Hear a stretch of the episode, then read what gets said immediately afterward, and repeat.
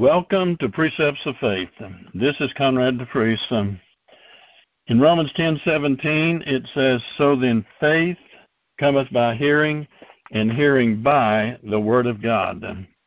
The title of today's Bible lesson is Grace, and this will be part one. Uh, we'll see how many times we go into this. It's such a tremendous and needed area uh, talking about the grace of God, what it is, how it works, and so forth. But grace is found 128 times in the New Testament.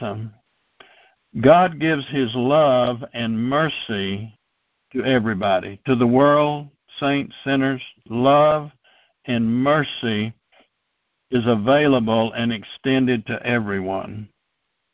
But grace uh, and faith um, is not in the world. It is it only belongs um, to those that have received God's love uh, and mercy uh, and applied it to their hearts and received the love of God that Jesus died for us, uh, received the cleansing blood of Jesus and His mercy wherewith He has wherewith He has saved us. Um, so, love and mercy is available to all the world.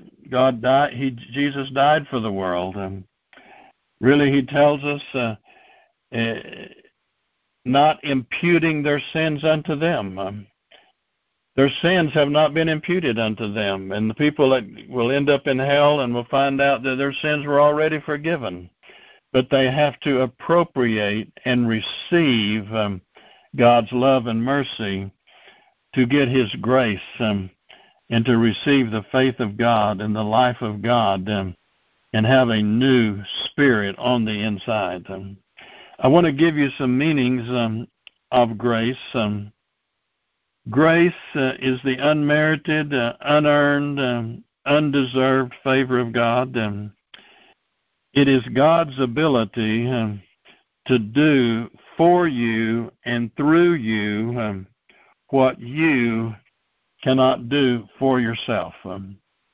another thing, it is the power of the Holy Spirit um, to meet your every need uh, fully.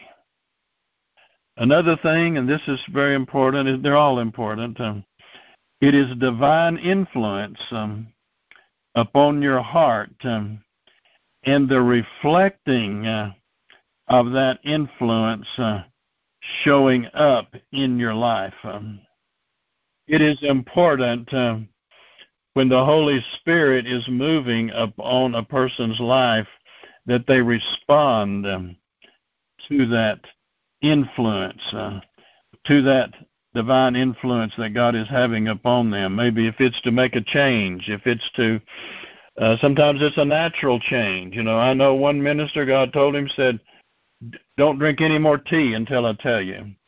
Uh, another another wonderful couple uh, they were in a motel traveling. They had no friction. They read their Bible. They were praying. They were doing everything they should. Um, they got ready to get in the car. He was loading the luggage, um, and it, it he was impressed. Wait ten minutes. Um, and he said, well, he thought to himself, there's no friction. There's no unforgiveness. We're walking in love. We've had prayer. We've read our Bible. We've done everything. They got in the car, started down the road, and came across a hill. Uh, and there was a huge accident they ran right into. They both survived it, but uh, one of them almost lost their life. Um, and it took many, many months to get over all of that. But that's that divine influence um, upon a person. That is God's grace. You say, well, how could God let that happen? Uh, when they're reading their Bible, they're praying, there's no friction, they're walking in love, they're doing everything. Um, well, God didn't. His divine influence um,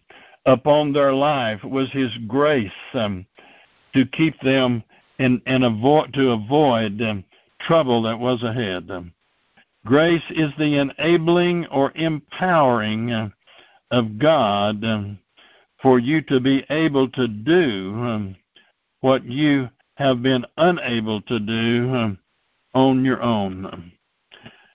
The law came by Moses, um, but grace and truth um, came by Jesus Christ. In John chapter 1, verse 14, um, and the Word was made flesh um, and dwelt amongst us, and, and we beheld his glory, the glory of the only begotten Son of God. Notice this full of grace.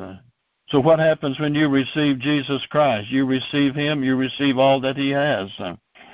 The Son of him, full of grace and truth. verse 16, and of his fullness have all we received, and grace for grace. For the law was given by Moses, but grace and truth um, came by Jesus Christ. Um, isn't that wonderful? In verse 16, um, and of his fullness have all we received. Is that what the Bible says? That's what I'm reading in the Bible. Verse 16, um, and of his fullness. Uh, what is he full of? Grace. Uh, and of his fullness um, have all we received um, grace for grace. Sometimes we have more than we realize we have. Um, I've told the story before where a couple lived um, on a little farm uh, and they had such a desire for gold. They wanted to get fine gold. Um, they finally sold their little farm and traveled around the world looking for gold. Um, but the people that bought their little farm sometime later found out um, that under that little farm, under that land, it was rich in gold. Sometimes uh, you have more. The Bible says uh, that this is an that that there is this is a treasure in an earthen vessel, that the glory and the power would be of Him and not of us. Um, greater is He that's where in you than he that's in the world. How close are you to God? Well, the Bible says he shall be with you and he shall be in you. Can you get closer than having the Holy Spirit on the inside of you, Christ in you, the life of God in you? Out of your belly shall flow rivers of living water. A lot of people are looking way off somewhere. They're trying to get a hold of God. They think he's way off yonder. He says, He shall be with you, and He shall be in you rivers bubbling up continuously. People have wells of living water on the inside of them. They just need to get the wells unstopped. They just need to get the strife out, get the doubt, get the fear, get the worry, get the negative talking, the negative thinking, bring their thoughts into captivity. Let those rivers of living water get loose on the inside of them you you have it with you. You have a treasure in an earthen vessel. Um, imagine the Bible saying, "And of His fullness um, have all we received, and grace um, for grace." Um, so the law came by Moses, but grace and truth came by Jesus Christ. Um, grace gives you God's um, power um, and ability to live in the truth. You really can't do the will of God. God calls you to do something, He calls you a standard to live by. It's really impossible to live what God calls a Christian life and do His will without the grace of God to do it. We can only do what He wants us to do by His grace. The Apostle Paul said, What I am, I am by the grace of God. Jesus endured the cross um, by grace. Um, you and I need uh, to get a hold and understand and, and let it become a part of us. Let the grace of God become abundant in our lives. Um, the grace of God is available to everyone the same. But according to knowledge um, of the Word of God, according to obedience, according to responding to divine influence, um, everybody will not have the same amount of grace working in their life. Um, some people will be more responsive to the divine influence of the Holy Spirit. Some people will be will listen when the Holy Spirit moves on them and they'll be quick to respond. Others will say, "Well, you know, God's been dealing with me to do that for about 10 years. I guess maybe I'll go ahead and start doing it." Um, well, that divine influence allows more of the grace of God um, to go to work in your life. So grace um, gives you God's ability um, to live in the truth. Um, truth um, without grace um, gives you the law. Um, trying to do the truth um, without grace uh, puts you under the law, um, or it brings you into bondage. The Bible says, um, "The letter killeth, um, but the Spirit um, giveth life." Um, I want to mention that there are four kinds of grace um, available today. Um, one is convicting grace. Uh, two is quickening or saving grace. Uh, three is living grace. Uh, and four is dying grace. Grace is available today because um, of the covenant uh, that was made uh, between God the Father and his Son, the Lord Jesus Christ. In Hebrews chapter 13 and verse 20, um, it talks about how God raised Jesus from the dead um, through the blood, shed blood of the everlasting covenant. Abraham didn't make a covenant with God, but God the Father and God the Son made a covenant. And it is impossible for them to change, so that covenant will never be broken. In Hebrews chapter 6, verse 17, um, he says, Wherein God, um, willing more abundantly um, to show, um, to show unto the heirs um, of promise um, the immutability, the unchangeableness, the immutability of his counsel, confirmed it by an oath. Um, that oath is a covenant. Um, he confirmed it by a covenant or by an oath. Verse 18 uh, that by two immutable things um, in which it was impossible for God to lie. That's the beginning of that verse. Um, so it was the covenant was made between God the Father and the second person of the Godhead. Uh, he was called the Word. Today we know him as Jesus Christ. Um, that covenant was put into effect by those two, um, and Jesus came and ratified that covenant, shedding his blood um, on the cross. Um, you and I get in on the covenant um, by believing uh, the Word of God, by believing on the Lord Jesus Christ, by receiving Jesus Christ as our Lord and Savior. So it's not something that we've done. Uh, we're not saved by our works. Um, we we don't get in on those benefits because of something we deserve or earn. But grace is unearned, undeserved.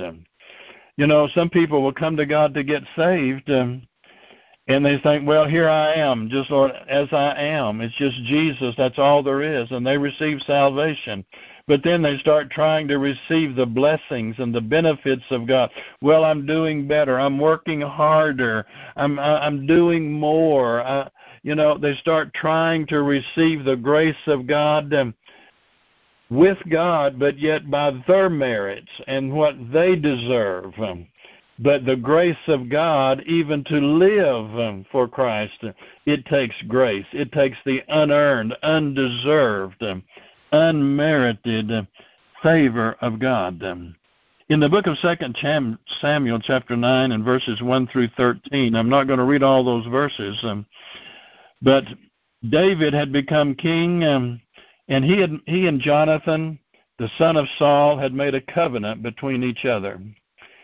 And those people, when they made a covenant, it meant that everything that David had uh, belonged to Jonathan, and everything that Jonathan had belonged to David. Um, you know, if they had assets, uh, what one had, the other had. If they had debts, what one had, the other had. Um, they went into covenant. Um, so after David had become king and, and he got things settled down a little bit, um, he began to look to see if there was anyone of the house of Saul um, that he could show kindness to for Jonathan's sake. Um, in verse 1 there it says, um, And David said, um, Is there any that is left um, of the house of Saul uh, that I may show them kindness um, for Jonathan's sake? Not for their sake, not for how good they are, but because I made a covenant, David made a covenant with Jonathan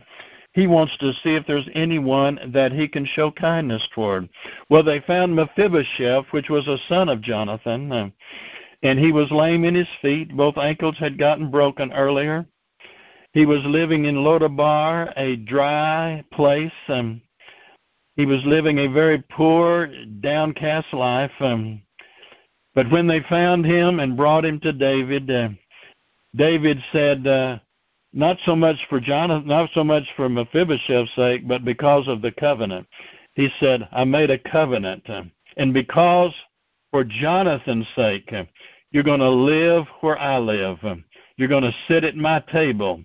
You're going to sit where my children sit. You're going to eat the food that I eat. You're going to wear the kind of clothes that we wear. We're going to have people work your land. You're not you're going to have income that you're not even working for.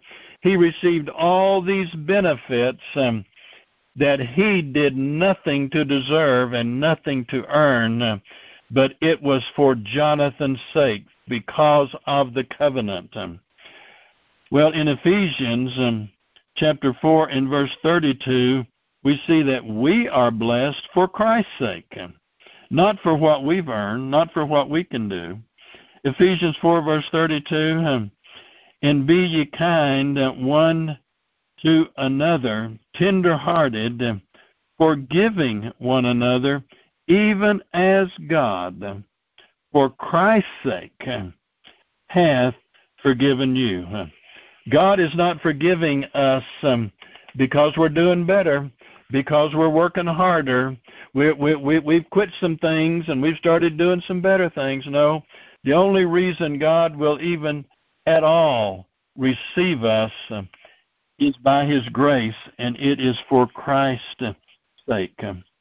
I want to begin talking about the convicting grace um, of God. Um, the convicting grace is the conviction of the Holy Spirit um, that comes um, to sinners. Uh, it comes to every person in the world.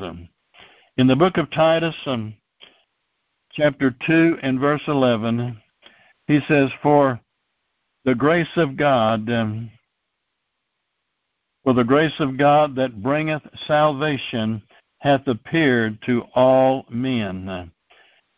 There's not a person ever born coming into this world, um, but what the convicting grace of God by the Holy Spirit reaches that person. Um, he tells us in Romans chapter 1 and verse 20, and he says, For the invisible things of him from the creation of the world um, is clearly seen, um, being understood by the things that are made, even his eternal power and Godhead.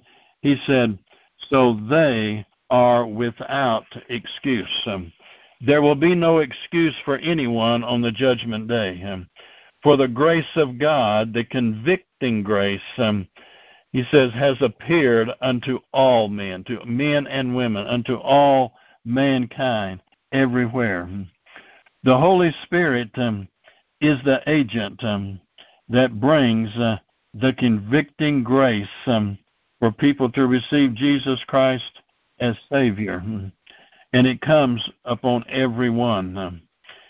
In John chapter 16, um, verse beginning with verse 8, um, and when He, that is the Holy Spirit, when He is come, He will reprove the world of sin and of righteousness and of judgment. Verse 9 now, particularly, of sin. The Holy Spirit will convict every person because of sin, of sin, because they receive not because they believe not on me, Jesus said. In other words, that's the sin that cannot be forgiven, is not receiving Jesus Christ um, as Lord and Savior. I'm going to be teaching maybe again sometime. We didn't get it recorded the first time uh, on on the sin unto death uh, and the unpardonable sin. What is the difference? Um, only sinners uh, can commit the unpardonable sin, um, but believers can commit the sin unto death. Um, and sometimes we can see people that have in the Bible that died because of that. We can see people that had committed that sin and yet um, they received forgiveness and lived on for a number of years after that. Um, so we see the convicting uh, grace of God. Um, you can minister to people, you can pray for them, uh, you can share the Word of God with them that are sinners and not born again, but only the Holy Spirit um, can convict them of their sin. All right, I want to begin talking now about the quickening um, or the saving um, grace of God. In Ephesians chapter 2 and verse 4, but God, who is rich in mercy, for his grace, uh, for his great love, um, wherewith he loved us, um, even when we were dead, um, when we were dead in sin, hath quickened. Uh, there's that quickening grace, hath quickened us together with Christ. Um, by grace um, are you saved. By grace. This is the quickening grace of God. Um, and so he says then in verse 9, um, not of works, um, lest any man should boast. Um, in other words, when you would come to Jesus, uh, there's nothing you can do. It's unearned. It's His grace. Um, God's grace is available once you receive Jesus Christ as your Lord and Savior. Uh, the fullness of His grace is available unto you. It it belongs to you. You have inherited it. Um, then you have the quickening grace. Um, this is where you're saved. Um, you're born again. You're quickened together with Him. That's number two. Um, now we come to living grace. Um, living grace gives you the grace um, to live um, every day from the time you're born again unto the end of life. Um, grace, God's grace, is a teacher. In the book of Titus, chapter 2, beginning with verse 11, uh, for the grace uh, of God uh, that bringeth salvation uh, hath appeared uh, unto all men. Verse 12, teaching. What's, what are we talking about? The grace of God um, that bringeth salvation hath appeared to all men, teaching uh, that denying uh, ungodly lust um, and worldliness, uh, worldly lust, we should live soberly, righteously, and godly in this present world. Now, in verse 11, we see that is talking about um, um, convicting grace, um, because it hath appeared un, unto all men. But then when we get to verse 12, um, we're talking about quickening grace. Uh, so we see that in both of those, and grace, grace is a teacher. In Ephesians chapter 2 and verse 10, um, for we are his workmanship, um, created in Christ Jesus unto good works, um, which God hath before ordained that we should walk in them. God's ordained that once we're born again, once we have once we have yielded, once we have responded, praise God.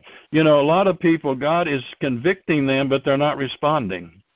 But once we've responded to his convicting grace, um, and then we have allowed his quickening grace to give us the new birth, to be born again, to receive the life of God on the inside of us. We're quickened together with Him. We're made alive. We're born again. He's living on the inside of us.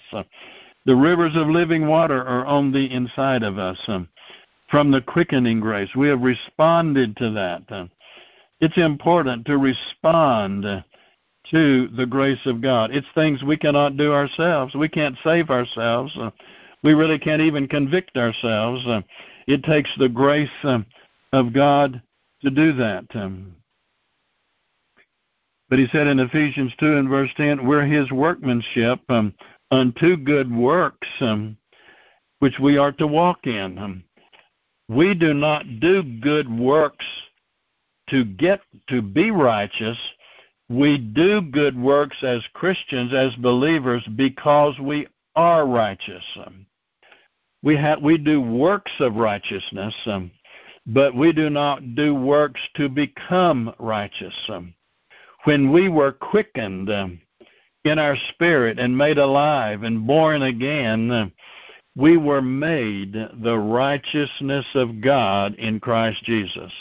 Hallelujah. And you, whether you ever enjoy it, uh, and me, every believer, whether we ever enjoy the benefits, um, then or, or not, the fullness of His grace, grace for grace, the fullness of Him, the Lord Jesus, has come to live and dwell on the inside of us.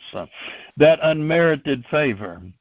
God is wanting His people to learn not to struggle, um, but to live in rest and peace in Him and depend upon Him and upon His grace to do what you cannot do for yourself. Um, depend upon the grace of God. Um, uh, it, it'll take the grace of God for you to do the will of God. God calls every Christian to walk in a way that's impossible without the grace of God. Jesus couldn't go to the cross without the grace of God. The Apostle Paul couldn't do what he did without the grace of God. When Paul had prayed three times and was having was in a battle, the Lord spoke to him and said, "My grace is sufficient for you." Amen. The grace of God um, is abundant. We have received Jesus Christ as our Lord and Savior. We have received abundance um, of His grace, grace for grace, the fullness of Him. Um, oh, hallelujah. We want to learn more, and that is what why we're teaching on some of this is just to stir us up and and feed us the seeds of the Word of God to to grow that harvest in our born again spirit for more grace, um, more grace, abundant grace, um, for God to do for us what we cannot do for ourselves. Um, and so, as we continue on, um, this is just part one um, of I don't know how many times we'll be going on this um, because it is so important getting into this grace. Um, in the next lesson, when we come to it, we'll be going through the 23rd Psalm, and it will be tremendous um, as we see um, the grace of God, as the, as David himself uh, looks at himself as a sheep, and the Lord as his shepherd. Um, and it will give him, it will cause him to have no lack, no want. It will restore him. It will meet his every need. And then we'll go on and learn about dying grace. So we're coming to a close now today, and we want to remember the words of Jesus um, in Mark 9 and 23. Um, all things um, are possible to him that believeth.